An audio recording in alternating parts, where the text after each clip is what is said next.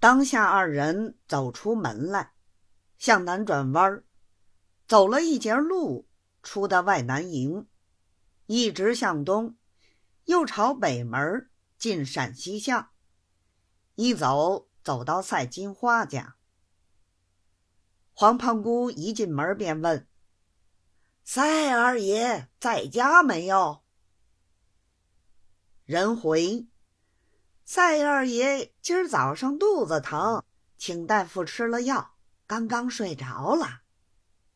黄胖姑道：“既然他睡了，我们不必惊动他，到别的屋子里坐坐，就要走的。”当下就有人把他俩一领，领到一个房间里坐了。黄胖姑问：“姑娘呢？”人回。花宝宝家应条子去了。黄胖姑无甚说的，于是二人相对躺在烟铺上谈心。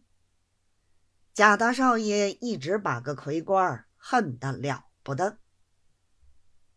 黄胖姑因为是自己所见，也不好同他争论什么，只说道：“论理呢。”这事情魁官太固执些，你大爷也太情急了些。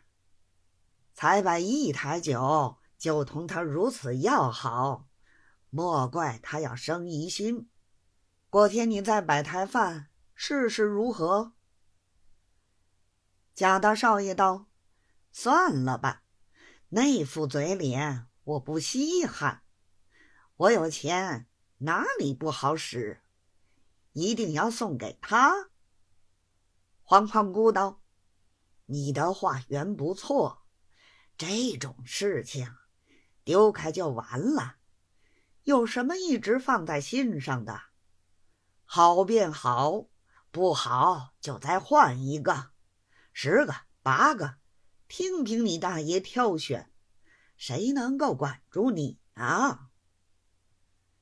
贾大少爷道。你这话很明白，我今天要不是看你的面子，早把那小鳖蛋的巢毁掉了。